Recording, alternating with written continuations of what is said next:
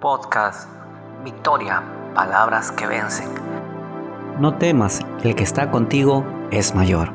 Deuteronomio capítulo 20 versículo 1. Cuando salgas a la batalla contra tus enemigos y veas caballos, carros y el pueblo más numeroso que tú, no tengas temor de ellos, porque el Señor tu Dios, que te sacó de la tierra de Egipto, está contigo.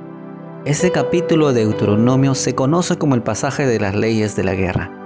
La batalla es una constante a lo largo de toda la palabra de Dios, porque es una realidad a lo largo de toda nuestra vida. Batallamos contra el infierno, contra el pecado y contra nuestra propia carne, nuestra tendencia a pecar. Todo este capítulo nos da pautas acerca de cómo librar una batalla desde la perspectiva de los principios de Dios. Son 20 versículos con principios y enseñanzas sobre el asunto, pero es el versículo primero lo que debemos captar y abrazar fuertemente no importa el tamaño de tu enemigo, sino el tamaño de tu Dios. En otras palabras, fue lo que le dijo David a Saúl, cuando aquel se preocupaba por el tamaño de Goliat. Y antes fue el grito de guerra de Josué al derribar las murallas de Jericó. Decimos todo esto y pensamos en Gedeón con 300 contra miles de madianitas o Josafat venciendo a través de la alabanza a los ejércitos asirios. Aún sus discípulos se confundieron pensando que le quitaban la vida a Jesús creyeron que estaban solos. No olvides quién está a tu lado, quién está a tu favor y decláralo cada día.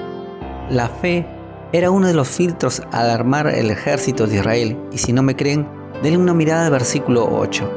El que declaraba derrota no era acto para la batalla. Oremos. Oh Dios mío, te consagro mi boca, la consagro para declarar tus maravillas y para hablar palabras de fe. Doy gracias de que tú estés siempre a mi lado Tú defines mi batalla, confío en tu poder y no en mis propias fuerzas. La declaración de hoy día.